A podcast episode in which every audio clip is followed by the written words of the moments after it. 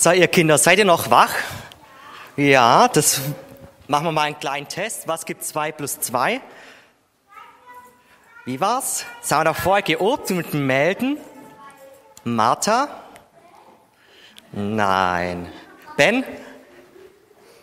Vier, genau. Was gibt 7 mal 3? Philipp? Okay, 21. Was gibt 387 mal 29? Oh, es wird Zeit, dass die Schule wieder beginnt. 11.223. So, ich merke, ihr seid noch wach, weil ich habe gleich noch eine Frage an euch Kinder.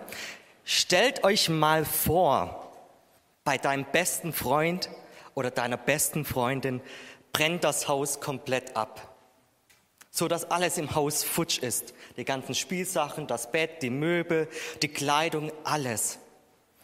Was würdest du machen, um deinem Freund oder deiner Freundin zu helfen? Feuerwehr rufen. Die Martha meldet sich noch. Aus dem Haus holen. Danach, wenn der Brand schon gelöscht ist, was würdet ihr da machen, wenn die Freund, der Freund, die Freundin nichts hat? Miriam?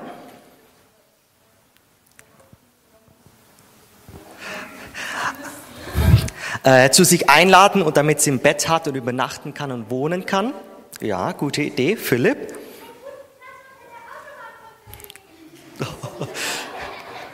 Ich glaube, das ist kein so ein guter Vorschlag. Ich glaube, ich wiederhole ihn mal nicht. ja.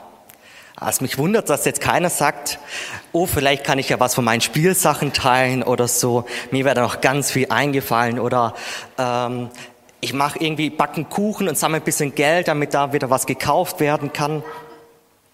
Ich denke, da gibt es ganz viele Möglichkeiten. Aber warum stelle ich auch so eine blöde Frage? Ich stelle die Frage, weil es heute um eine Person geht, der ging es ganz ähnlich. Der hatte auch einen Freund, eigentlich mehrere Freunde, wo einiges futsch gegangen ist. Nämlich die Person, die heißt Nehemia. Ich weiß nicht, ob ihr Kinder schon mal von der Person gehört habt die hat man nicht ganz so häufig im Kindergottesdienst oder in Jungschau gehabt, glaube ich. Genau, da seht ihr den Nehemiah, das ist der rechte Mann. Nehemiah, das war auch eine ganz besondere Person. Nehemiah war der Mundschenk des Königs von Persien. Wer weiß denn, was ein Mundschenk macht? Eva?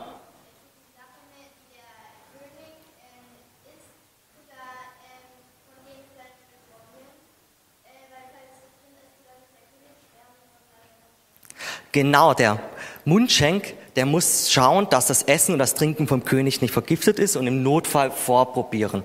Das heißt, der Mundschenk war eigentlich einer der wichtigsten Personen im ganzen Königreich. Das wurde nicht jeder, das wurden nur die vertrauenswürdigsten Personen.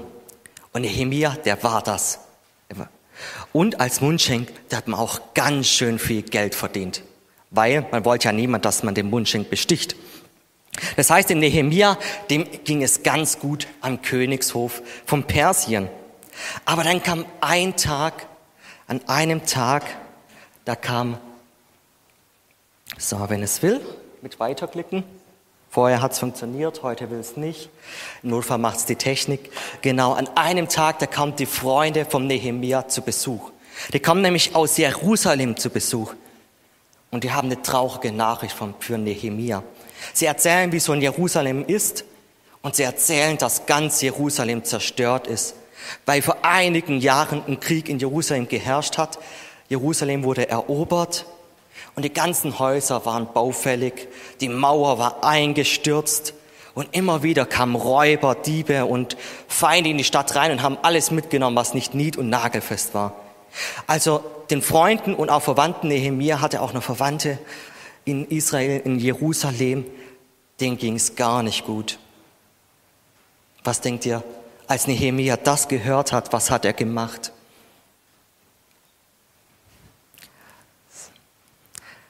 Miriam? Miriam sagt, gebetet und gefastet. Es ist fast richtig. Als erstes hat er was anderes gemacht. Das hat er als zweites gemacht. Das erste, er hat geweint. Wolltest du das sagen, Martha? Sie nickt ganz fleißig. Er hat geweint. Jetzt könnte man sagen, wie peinlich ist das dann? Der Nehemia, ein erwachsener Mann, bricht in, vor seinen Freunden in Tränen aus. Richtig peinlich, richtige Heulsuse könnte man meinen. Aber ich denke, dass gar nicht so schlimm ist. Ich denke sogar, dass Gott sich darüber gefreut hat, weil Nehemia damit zeigt, dass ihm die Leute in Jerusalem wichtig sind, dass ihm nicht egal ist, wie es den Leuten geht. Und ich denke, vom Nehemia können wir eine gute Scheibe abschneiden. Nämlich, ich glaube, manchmal sollten wir auch mehr drauf schauen, wie geht's denn meinen Freunden, wie geht's den Leuten in der Gemeinde, wie geht's den Verwandten, wie geht's den Leuten bei der Arbeit. Und wenn es ihnen schlecht geht, dann auch mal zu sagen, hey, ich bin mal mit, mit ihm traurig. Und das Spannende ist, sogar Jesus hat mal was dazu gesagt. Er hat gesagt, weint mit denen, die traurig sind. So, die nächste Folie. Ich denke, das ist ganz wichtig. Und dann hat er das gemacht, was Miriam gesagt hat. Er hat gebetet. Er hat sich hingesetzt und hat gesagt, du Gott, es bewegt mich so sehr, was in Israel los ist. Und ich bitte dich, dass du doch da irgendwie hilf, helfen kannst, dass du eine Lösung schenkst. Und da hat er mehrere Tage hintereinander dafür gebetet. Aber jetzt ist die Frage, nachdem Nehemiah gebetet hat, hat er gesagt, jetzt setze ich mich hin und schau mal, was Gott macht. Ich weiß nicht, wie ihr es macht, wenn ihr betet. Aber der einfach betet und dann auf die Uhr schaut und wartet, wann erhört Gott das Gebet. Ach, jetzt ist schon eine Minute vorbei, es hat sich immer noch nichts getan. Hm, was denkt ihr, was hat Nehemiah gemacht? Ich schaue mal ein bisschen nach rechts, da habe ich noch ganz wenige Arme gesehen. Er hatte eine Idee, was Nehemiah gemacht hat. Kleiner Tipp. Äh, Konrad, ich sehe gerade, du darfst noch mal eine Folie weiterklicken. Es fängt mit einem G und E an. Vielleicht kommt er auf eine Idee.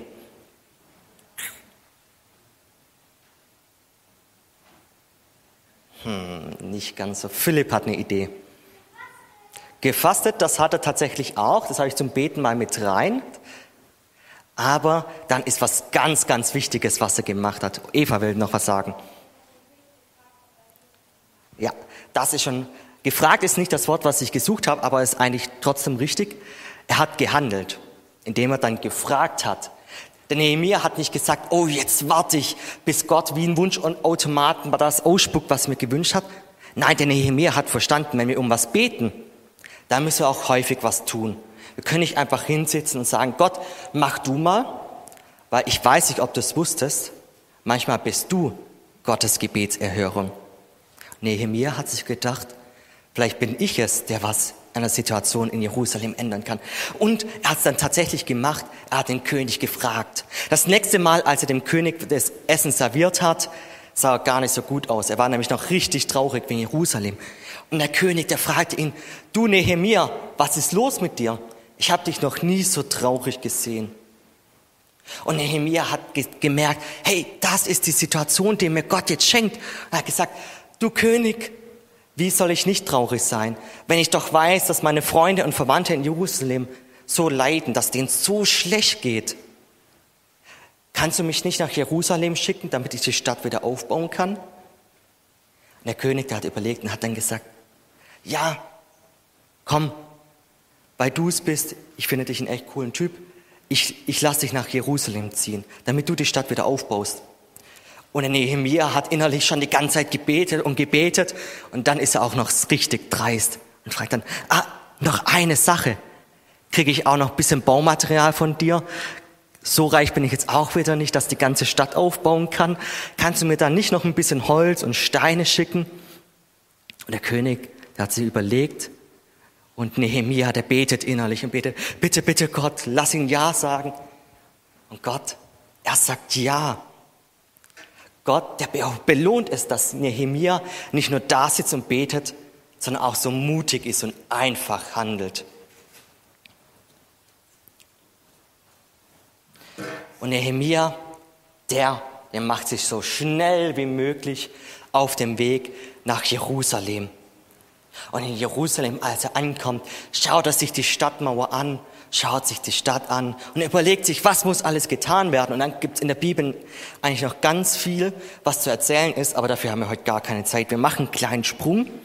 Nehemia, der holt sich die Leute aus, aus Jerusalem sagt, hey, wir machen Teams, wir bauen die Stadtmauer wieder auf. Und sie bauen und sie bauen und sie merken, wie Gott ihnen hilft. Doch dann, dann kommt es anders als erwartet. Es gab nämlich ein paar Leute um Jerusalem herum, die haben den Nehemia zugeschaut und die fanden es gar nicht toll, was Nehemia gemacht hat. Sie dachten sich, hey, wir fanden es eigentlich cool, dass die Israeliten so schlecht gingen. Die, die haben es doch nicht anders verdient. Und haben sich dann zusammengetan. Es waren drei Männer aus unterschiedlichen Ländern und gesagt, hey, dem Nehemia und seinen Leuten, dem tun wir was auswischen. Und sie haben ihre Männer organisiert, Soldaten, um die Stadt anzugreifen.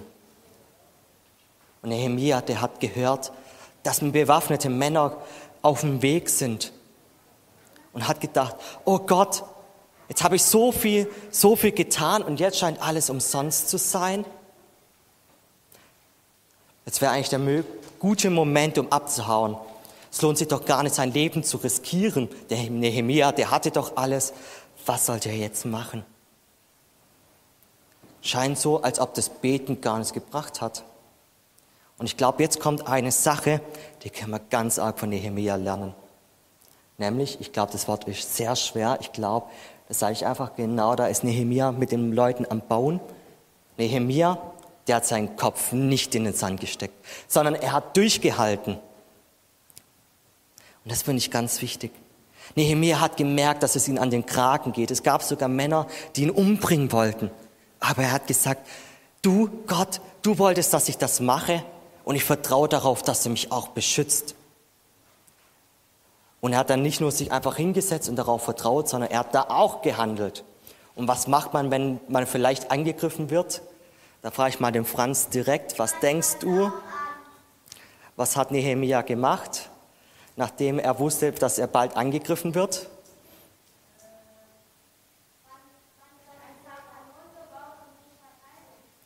Fast Kanonen gab es damals leider noch nicht. Damals hat man noch hauptsächlich mit Speeren und Schwertern gekämpft. Aber das Zweite stimmt, er hat Wachen aufgestellt, um die Stadt zu verteidigen. Und tatsächlich, er hat gebetet und versucht, die Stadt zu verteidigen. Nur noch die Hälfte der Männer hat gebaut, die andere Hälfte hat sich auf die Mauer hingestellt mit Speer und Schild und hat versucht, die Stadt zu bewachen. Und Gott hat auch da eingegriffen. Er hat dafür gesorgt, dass die Feinde Muffensausen bekommen. Die haben die Wachen gesehen und dachten sich, ach, so viel ist es uns nicht wert, unser Leben zu riskieren. Sollen sie doch machen. Und ich weiß nicht, wie es bei dir ist. Was ist das Letzte, was du, überleg dir mal für dich, was ist das Letzte, wofür du lange gebetet hast? Auch die Erwachsenen, was ist das Letzte, für was du lange gebetet hast? Mal die Frage, gab es da auch Situationen, wo du dir dachtest, ich bete umsonst? Und vielleicht auch danach, ich habe alles umsonst gemacht und Gott, der macht nichts. Ich weiß nicht, ob ihr solche Situationen kennt. Mal die Frage an alle, wer kennt so eine Situation? Dass man Gebet betet und hat das Gefühl, alles ist umsonst. Es gehen eigentlich sehr, sehr viele Finger hoch. Und fällt es euch leichter durchzuhalten, wenn es mal schwieriger läuft? Ich denke, manchmal schenkt uns oder was heißt schenkt, das hört sich so positiv an. Manchmal lässt es Gott auch einfach zu, dass es schwieriger ist. Vielleicht, wenn wir in der Schule manchmal Probleme haben und uns jemand ärgert, vielleicht tut er Gott auch nicht sofort schenken, dass der Streit aufhört. Vielleicht schenkt es Gott nicht sofort, dass die Noten in Mathe in der Schule besser werden. Vielleicht schenkt es Gott nicht sofort, wenn wir für eine Person beten, dass sie zum Glauben kommt. Vielleicht schenkt es Gott nicht sofort, dass wir Mitarbeiter für die Minikids bekommen, aber vielleicht meldet sich übernächste Woche jemand. Ich denke, manchmal müssen wir einfach durchhalten und weiter darauf vertrauen, dass Gott es macht. Weil dann passiert das, was Nehemia erleben durfte. Er hat Stein für Stein die, äh, gebaut, Stück für Stück die Mauer hochgezogen. Und irgendwann war der Moment da, da war die Mauer fertig. Und was denkt ihr, was hat Nehemia und die Leute in Jerusalem gemacht, als sie fertig war? Gefeiert, Gefeiert genau. Der Ben hat es richtig gehabt. Nehemiah hat gesagt, hey, es gab jetzt so lange Zeit, wo wir traurig waren, so lange Zeit, wo wir uns Sorgen gemacht haben. Jetzt lass uns freuen und feiern. Und ich hoffe, wenn wir beten und wenn wir wirklich was für was kämpfen, auch im Glauben, wenn wir Gott darum bitten, dass wir am Ende sehen, dass wir feiern dürfen. Und ich finde das eigentlich extrem cool, was wir da von Nehemiah lernen können. Und das Coole ist, Nehemiah ist nicht die einzige Person in der Bibel, der so ging, dass er einfach, einfach nur traurig war und gedacht hat, Gott, warum ist es nur so? Er ist nicht die einzige Person, die gebetet hat und dann gehandelt hat. Er ist nicht die einzige Person, die durch schwierige Zeiten ging. Und er ist nicht die einzige Person, die sich am Ende freuen konnte, weil, weil er gesehen hat, dass Gott am Ende doch geholfen hat. Die, die ganze Bibel ist voller Geschichten. Und ich kenne ja viele von euch und auch viele Geschichten von euch. Und ich finde es genial, dass in deinem und meinem Leben auch schon so viele Situationen gab, wo Gott genau so gehandelt hat. Und ich glaube, da können wir Nehemiah als Vorbild nehmen. Und ich denke, das hilft uns manchmal auch mutig im Glauben zu sein. Und in der Schule habt ihr ja manchmal Hausaufgaben. Heute möchte ich es anders machen, dass ihr nicht Schüler Hausaufgaben bekommt, zumindest die, die jüngeren Schüler, sondern die Erwachsenen. Ich möchte euch mal die Hausaufgabe geben. Wenn ihr Kinder auch was habt, dürft ihr gerne auch überlegen. Nämlich beim ersten Punkt, fangen wir mal beim ersten Punkt an. Was ist eigentlich so eine Sache in deinem Leben, wo du eigentlich eine Sehnsucht hast, wo Gott was verändert? Ich weiß nicht, ob euch was einfällt, ob es was Persönliches in eurem Leben ist, wo ihr schon lange denkt, oh, das müsste mal was verändert werden. Ob es jemanden ist, ein Freund oder Freundin, der es gerade nicht so gut geht ob es vielleicht die eigenen Kinder sind, wo er denkt, hey, es wäre doch schön, wenn er oder sie auch zum Glauben findet oder ähm, der Streit, mit dem ich sie habe, auch versöhnt wird. Und ich möchte euch ermutigen, dass ihr euch den ersten Punkt überlegt und dann mal anfangt, diese Punkte durchzuarbeiten. Dass ihr mal anfangt, einfach mal eine ganze Zeit dafür zu beten. Und dass ihr, nachdem ihr gebetet habt, auch einfach mal losgeht und überlegt, hey, was kann ich vielleicht da auch noch tun? und dann auch nicht den Kopf in den Sand steckt, sondern durchhaltet und dran bleibt. Und ich hoffe, dass wir alle in unserem Leben sehen, wie Gott handelt. Und ja, ich ermutige euch, bleibt da dran. So, jetzt habe ich lange genug geredet. Jetzt machen wir einen Punkt dran, damit wir alle wieder wach werden, sind wir gleich noch ein Lied.